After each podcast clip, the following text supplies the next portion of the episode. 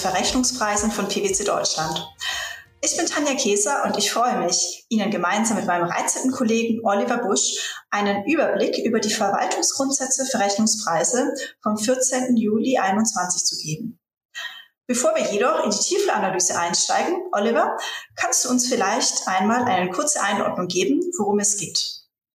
Gern, Tanja, und auch von meiner Seite ein herzliches Willkommen. Vielleicht um die Spannung schon mal zu erhöhen, wer es bis zum Schluss aushält, den erwartet hier ein ganz besonderes Schmankerl. Wir arbeiten ja daran, auch jüngeren Zielgruppen die Verrechnungspreise näher zu bringen und wollen die Verwaltungsgrundsätze, Verrechnungspreise für TikTok auch tanzen. Die Choreo ist noch nicht ganz fertig, aber wir haben hier für den Schluss ein Format entwickelt, das auch besser zum Podcast passt. Aber erst die Arbeit, dann das Vergnügen. Vielleicht ein paar Fakten zu den neuen BMF schreiben. Wir haben 40 Seiten und nicht weniger als sechs bestehende BMF-Schreiben werden hiermit außer Kraft gesetzt.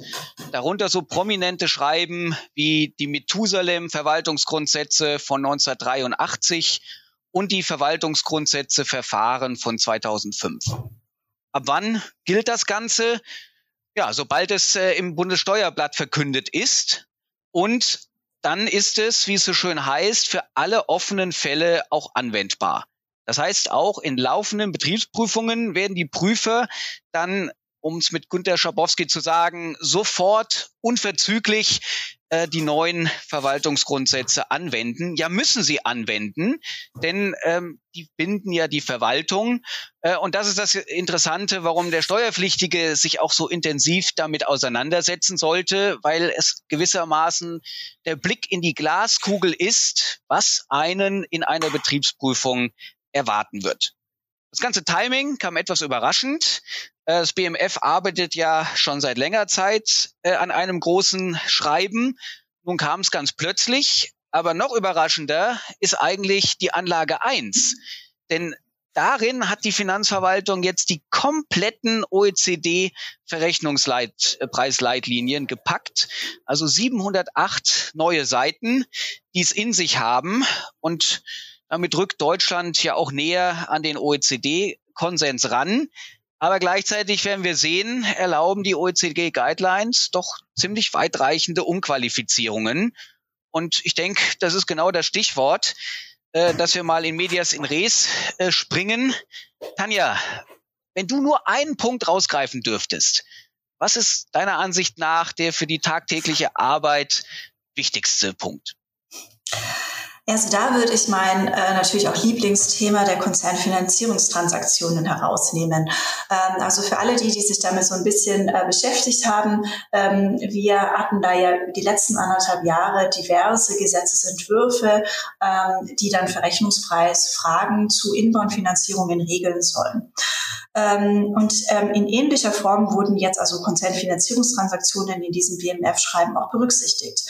Ähm, positiv hier erstmal an der Stelle, ähm, was Olli jetzt gerade schon gesagt hat, äh, ist das klare Bekenntnis zu den OECD-Richtlinien und dazu dem Kapitel 10, ähm, das ja im Februar letzten Jahres veröffentlicht wurde. Ähm, positiv ist auch, dass da jetzt also auch klargestellt wird, dass der In- und Outbound-Fall einheitlich behandelt wird. Äh, da gab es ja gewisse Bedenken, dadurch, dass die Gesetzesentwürfe ja formell nur auf einen Inbound-Fall ähm, zu, äh, äh zugetroffen hätten. Positiv ist auch, um mal mit den mit guten Nachrichten zu starten, ähm, dass man in den Inhalten zu den Konzernfinanzierungstransaktionen jetzt keine pauschale Unterstellung des Gruppenratings für den Inbound-Fall mehr findet, sondern im Prinzip ähm, einheitlich mit dem OECD sogenannte ähm, äh, Analyse des, des Darlehensnehmers unter Berücksichtigung der Konzernzugehörigkeit.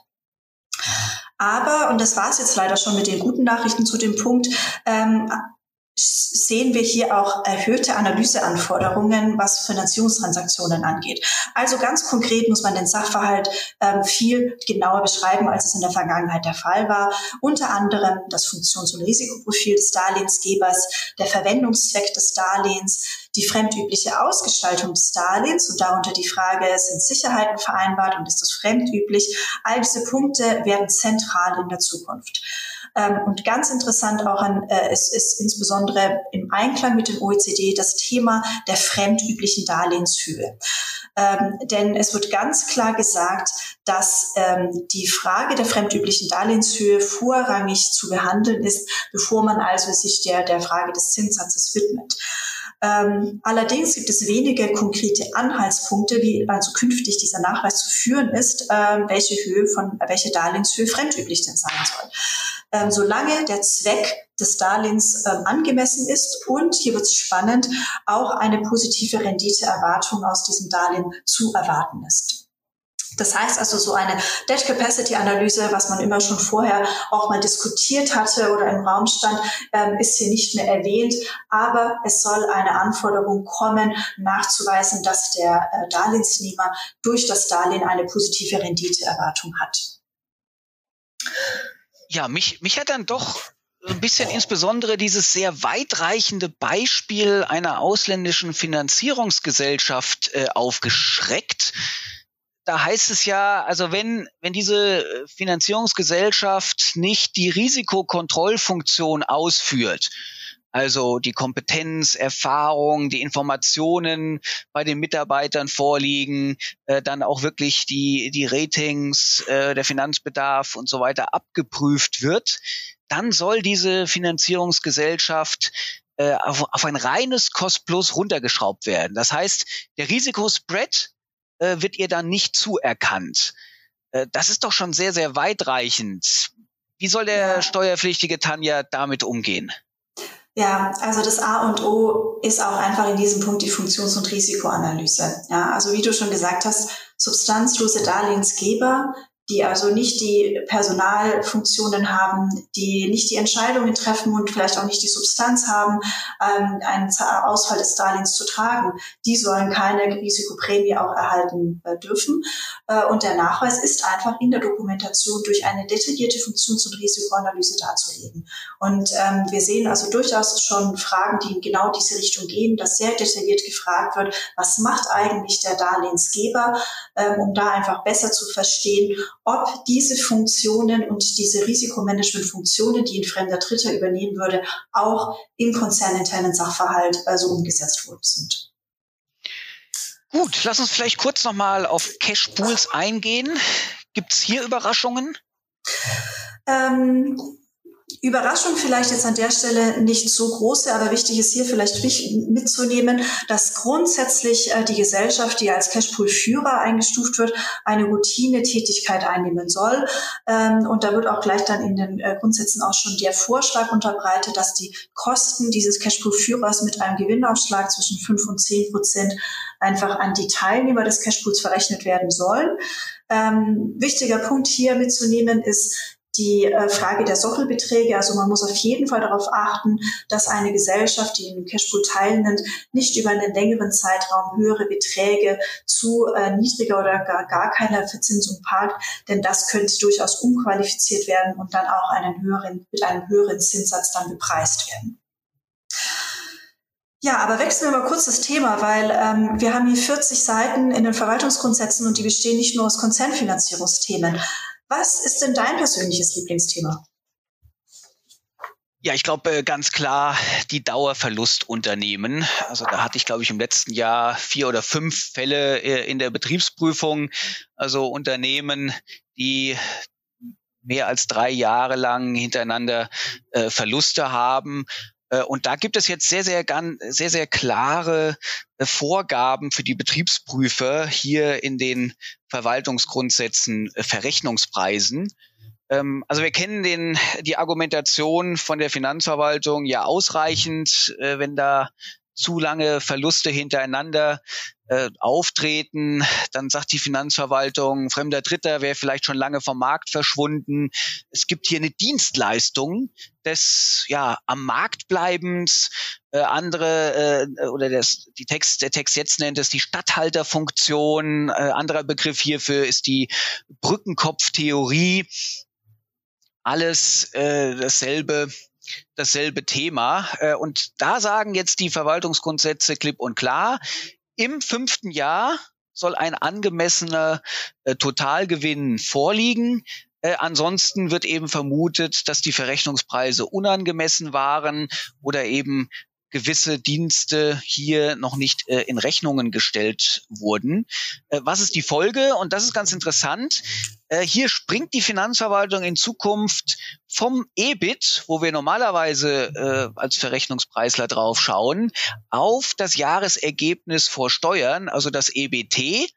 Äh, und das ist jetzt der relevante Maßstab für die Beurteilung auch A, der Dauerverlustsituation und dann später auch für die Vergütung dieser am Markt bleibens Dienstleistung. Ja, also das mit dem Verlustunternehmen habe ich auch gesehen und habe mir da einige Fragen dazu gestellt. Also ich verstehe natürlich die Logik, die dahinter steht, aber ähm, eine Frage, die ich, mich da, die ich mir da gestellt habe, war einmal in Bezug auf dieses Abstellen auf den Totalgewinn. Ähm, denn es soll ja wohl so sein, dass ähm, da eine Betrachtung über vergangene und künftige Jahre angestellt wird und die Unterstellung ähm, wäre dann, also ein fremder Dritter führt das Geschäft nur weiter, wenn in einem Totalgewinn, in einer, äh, der Totalgewinn über eine bestimmte Periode positiv ist. Ja, aber was, wenn jetzt es im Einzelfall vorteilhafter wäre, den Betrieb fortzuführen, anstatt dicht zu machen? Ja, also was ist mit der Frage, ob ich vielleicht irgendwie sogenannte Sunk Costs hatte, die ich einfach nie mehr reinholen kann ähm, und einfach meine Entscheidung basierend auf den Erwartungen nur der Zukunft treffen würde, aber nicht nur gedrungen unter Berücksichtigung der schon angefallenen Verluste der Vergangenheit, denn die kann ich wahrscheinlich gar nicht mehr ändern. Ähm, eine andere Frage, die ich mir gestellt habe, ist, ob die äh, Verlustsituation vielleicht des Konzerns insgesamt oder der Mutter irgendeine Relevanz spielen würde.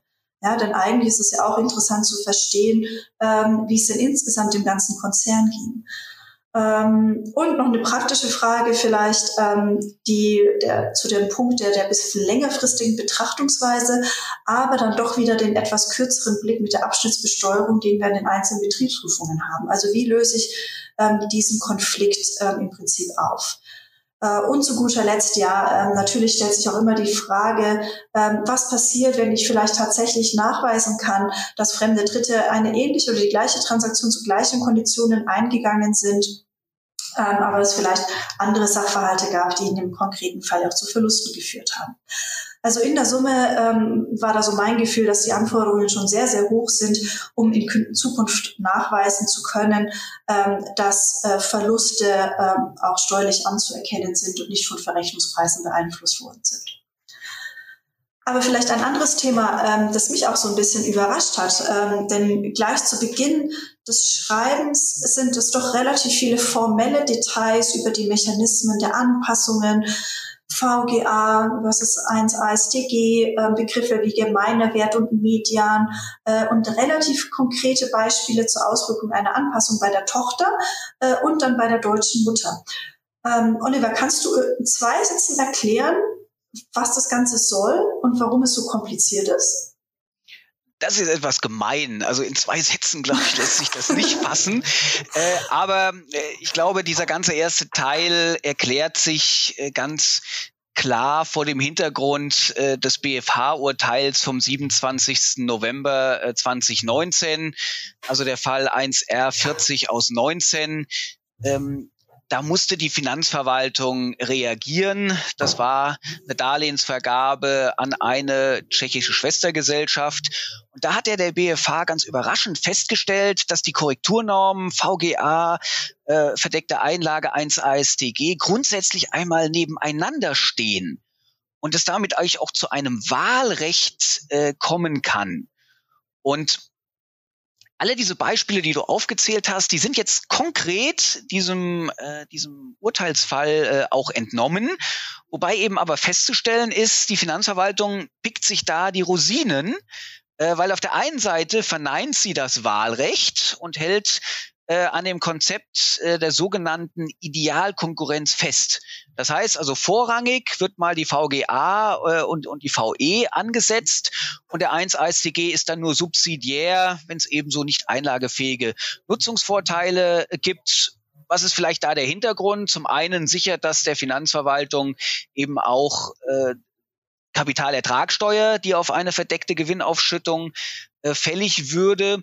Äh, und zum anderen äh, sind das robustere Normen der Gestalt, dass der 1 AStG ja auch immer vor dem Hintergrund des Unionsrechts zu sehen ist, weil, weil ihn gibt's halt eben nur in grenzüberschreitenden Sachverhalten, während VGA und VE, die gibt's auch bei Inlandssachverhalten. Äh, und gleichzeitig äh, sagt die Finanzverwaltung eben aus diesem Urteil äh, kommend, wendet sie den sehr umstrittenen Topos, äh, den der BFH da jetzt äh, eingeführt hat, des zutreffenden Inlandsgewinns an. Wenn es also spezielle Konstellationen gibt und insbesondere äh, im Urteilsfall ist das eine Organschaftsfall äh, und eben durch die vorrangige Anwendung der VGA kommt es zu keiner Mehrsteuer, dann soll der 1 ASTG vorrangig angewendet werden, um hier äh, dann auch im Inland besteuern zu dürfen. Super, vielen Dank. Ähm, jetzt haben wir ein paar größere Themenblöcke schon mal äh, durchgesprochen, aber manchmal steckt ja auch so ein bisschen der Teufel im Detail bei so einem Schreiben. Ähm, Gab es denn irgendwelche kleinen Sätze oder Formulierungen, ähm, die dich besonders überrascht haben oder in denen du vielleicht auch besondere Sprengkraft siehst? Ja, auf alle Fälle. Also insgesamt äh, muss man ja sagen, äh, richtig überraschend äh, kam wahrscheinlich nichts, äh, keine einzige Textziffer daher. Äh, also wer wie wir, äh, ich glaube, äh, relativ viele Betriebsprüfungen machen, der hat das eine oder andere immer schon äh, gesehen. Äh, überraschend ist ja vielmehr, dass das jetzt alles so geballt in einem Schreiben und damit auch verpflichtend Grunde genommen für alle Betriebsprüfer kommt äh, und auch deren Ermessensspielraum äh, doch in gewisser Weise einschränkt. Ähm, ich äh, äh, ja, sehe insbesondere Sprengkraft äh, hier Textziffer 122. Da heißt eben jetzt auch explizit äh, Fremdvergleichsgrundsatz äh, sind nicht nur die Preise, sondern, äh, das kennen wir ja alles äh, aus den Tausende, würde ich fast sagen, Urteilen, die wir jetzt zu Teilwertabschreibungen hatten, äh, dass eben ja, alle Bedingungen gemeint sein können. Und da zählt äh, das BMF-Schreiben jetzt äh, neben dem Preis äh, auch Vertragslaufzeiten, Rückzahlungsmodalitäten, Rabatte, Preisanpassungsklauseln dazu, aber auch, und das findet sich sogar an vielen Stellen, Vertragsänderungs- und Kündigungsmöglichkeiten, die eben der Steuerpflichtige nehmen, in Anspruch nehmen äh, und, und ziehen sollte. Das das eine. Und, und das andere, was sicherlich auch äh, immer mal wieder in der BP diskutiert wird, äh, Textzeichen äh, 344. Das ist äh, Jahresendanpassungen äh, und es kommt doch immer mal vor, dass vielleicht gerade in einem BP-Zyklus dreimal äh, lag man oberhalb des oberen Quartils oder in allen drei Jahren lag man unterhalb des unteren Quartils äh, und dann wurde eben auf die, äh, auf die Grenze der Interquartilsbandbreite angepasst. Äh, da sagt, das sagt die Finanzverwaltung nun, das stete Abstellen auf den obersten oder untersten Wert einer Bandbreite äh, angemessener Werte, das deutet grundsätzlich auf eine fremdunübliche ja, Preissetzung und Planung hin. Und ich denke mir, das ist sicherlich eine Textstelle, die, die werden wir in Betriebsprüfungen in Zukunft häufiger zu lesen und zu diskutieren haben. Mhm. Vielleicht weiß nicht, ja. was, was, was sind so die Themen aus deiner Perspektive? Also ich bin ein bisschen gestolpert über die Textziffer ähm, 359. Da steht, dass die eine Lizenzgebühr grundsätzlich nach dem hypothetischen Fremdvergleich zu ermitteln ist. Ähm, das hat mich ein bisschen gewundert, ja, dass da im Prinzip auf den hypothetischen Fremdvergleich abgestellt wird und nicht auch andere Methoden da äh, äh diskutiert worden sind. Ähm, gerade auch vor dem Hintergrund ja auch wieder mit ähm, OECD, ähm, da hätte ich dann doch eher gedacht, dass da vielleicht auch gerade so ein Preisvergleich oder dergleichen dann doch auch nochmal zumindest thematisiert wird. Ähm, aber ich glaube, das geht auch so eine ähnliche in die Richtung in meinem anderen, anderen Punkt, der mir aufgefallen ist, ähm, ist, dass Bewertungen grundsätzlich und auch Bewertungen für nicht steuerliche Zwecke äh, ja durchaus ähm, äh, intensiv thematisiert werden. Also wenn man da mal so guckt äh, Richtung Textziffer 314, ähm, da soll man auch auf jeden Fall ähm, in der Lage sein zu erläutern, ähm, falls Parameter für Bewertungen für nicht steuerliche Zwecke von denen abweichen, die man für Bewertungen für steuerliche Zwecke angewendet hat. Also dass man da auch wirklich einen Blick auf ähm, ja einfach ähm, nicht steuerliche Unterlagen wirft äh, und versucht da also irgendwo eine Konsistenz zu steuerlichen Bewertungen oder Ermittlungen sicherzustellen. Ja, nachdem wir jetzt äh, die Verwaltungsgrundsätze so heftig kritisiert haben, gibt es denn noch irgendwo einen Lichtblick? Gibt es positive Aspekte, Tanja? Also einen positiven Aspekt kann man vielleicht in dem Punkt sehen, dass jetzt endlich mal geklärt ist, dass man für sogenannte Low-Value-Adding-Services einfach Cost plus 5 ähm, akzeptiert, äh, dass man dafür also keine Benchmark-Studie mehr braucht, äh, wobei man auch ehrlich gesagt sagen muss, dass also ne, die, die Markup in dieser Größenordnung ähm, eigentlich auch schon in der Vergangenheit eigentlich nie irgendwie ein größeres Thema dargestellt hat und auch die BP schon immer offen war. Ähm, und leider muss ich auch echt sagen, hier wieder ein Wermutstropfen auch bei dem positiven Punkt, ähm, dass aus meiner Sicht diese Definition von Low-Value-Adding Services relativ beschränkt ist auf wirklich sehr wenige Bereiche.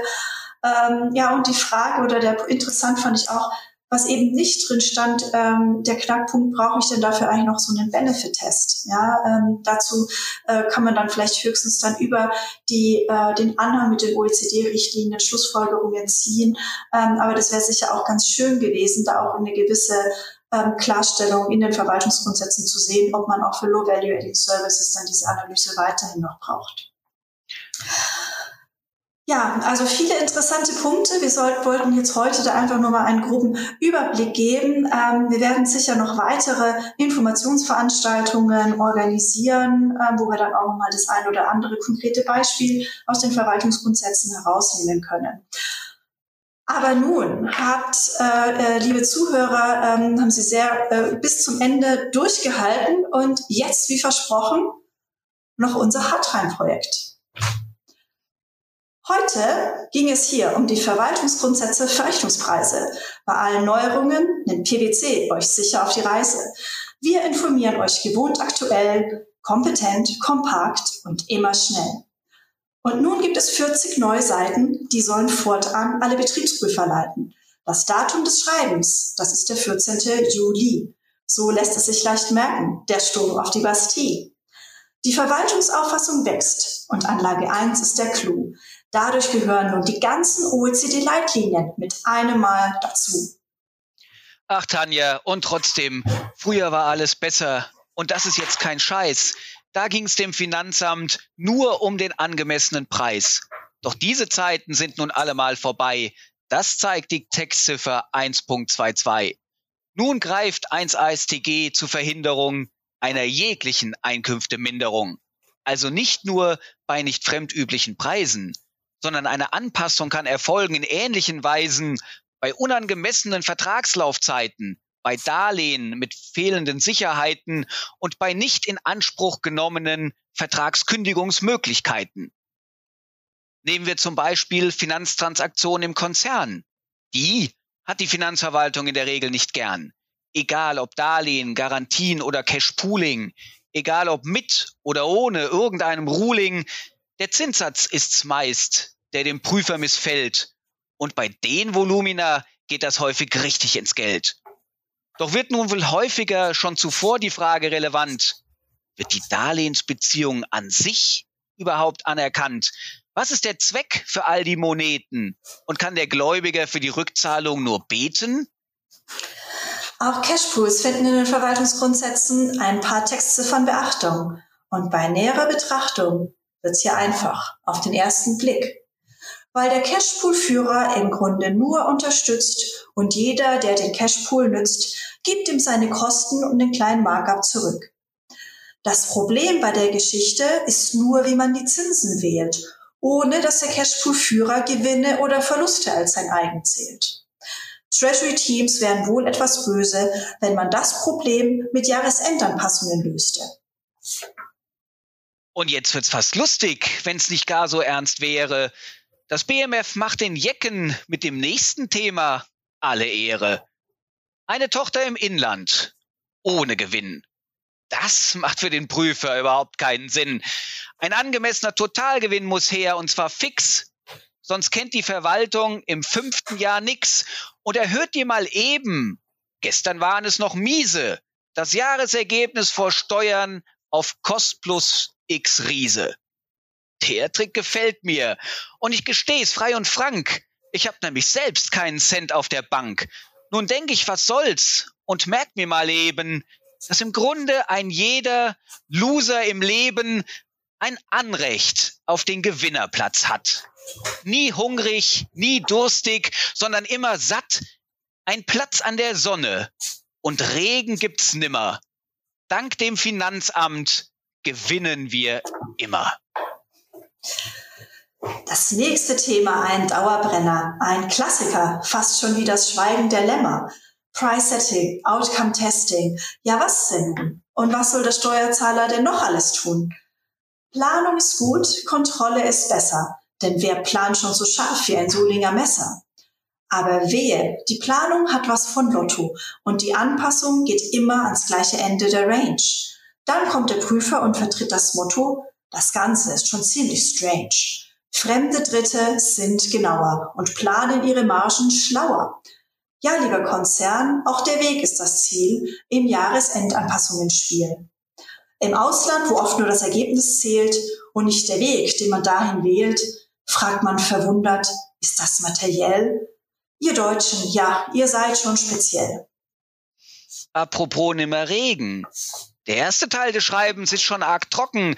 Da kann man am Ende nur die Normen selbst rocken. Einlageentnahme und VE, VGA 1 ASTG. Die Finanzverwaltung pickt hier jedoch Rosinen und nimmt die Normen, die ihr jeweils bestens dienen.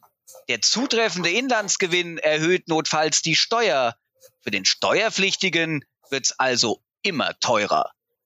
APM, TNMM und COP, OECD, Profit Split, BZST, OWOW, BMF, bitte mit Fremden Geschäfte machen, dann ist der Auslandsprüfer raus, dann kann die Sonne lachen von Freiburg bis Emden, denn das Finanzamt geht leer nach Haus. Immaterielle Wirtschaftsgüter erregen schon immer die TP-Gemüter. Aber Tanja, es sind jetzt immaterielle Werte. Ja, stimmt, Olli, das nimmt dem Thema doch nichts von seiner Härte. Denn auch hier, man ahnt es schon, geht es um des Entwicklers Lohn. Doch nicht nur das. Warum nutzt man es überhaupt, wenn am Ende kein Gewinn rausschaut? Marke, Patent oder Know-how, aus TP-Sicht nimmt man es ganz genau. Was ist IP? Wo kommt das her? Wer schützt das Ding und nutzt es wer? Nur wer auch Risiken übernimmt, am Ende in Vermögen schwimmt. Steckt IP im Produkt schon drin, dann macht eine Lizenz nicht so viel Sinn. Doch gibt es keine andere Transaktion für eine glückliche Aggregation, dann muss der Wert für IP her. Und das fällt selbst Bewertern schwer. Wie lange kann das IP leben, dem Eigentümer Gewinne geben? Wenn der Fremdvergleich nur hypothetisch, die Erläuterungen theoretisch muss man sich schon viel Mühe geben, um all das in der Praxis zu leben. Aber Tanja, sag mal, ich verliere schon den Mut. Ist denn in den Verwaltungsgrundsätzen gar nichts gut? Wird alles nur schwerer und detaillierter, umfangreicher und komplizierter? Ja, es gibt ein wenig Licht, denn bei einfachen Dienstleistungen brauchst du künftig eine Benchmark nicht. Kost plus 5 wäre dann angemessen. Doch Vorsicht, die Fallstricke darfst du nicht vergessen. Geht es ums Personal, Accounting und ja auch Steuern, dann kannst du schon mal ein Feuerwerk feuern. Aber bei Forschung, Produktion und Vertrieb hat die WP die Benchmarks immer noch lieb und will nicht ohne sie entscheiden und Arbeit für Unternehmen vermeiden. Doch zweitens solltest du beachten, dass du die Leistung wirklich brauchst und nicht nur die Rechnung siehst. Den Nutzen, den du aus der Dienstleistung genießt, ist weiterhin zu analysieren und natürlich zu dokumentieren. So, das war's. Und wir sind am Ende. Wünschen euch noch einen schönen Tag. Wir sind alles losgeworden, was uns auf dem Herzen lag. Bleibt nur eins hinzuzufügen.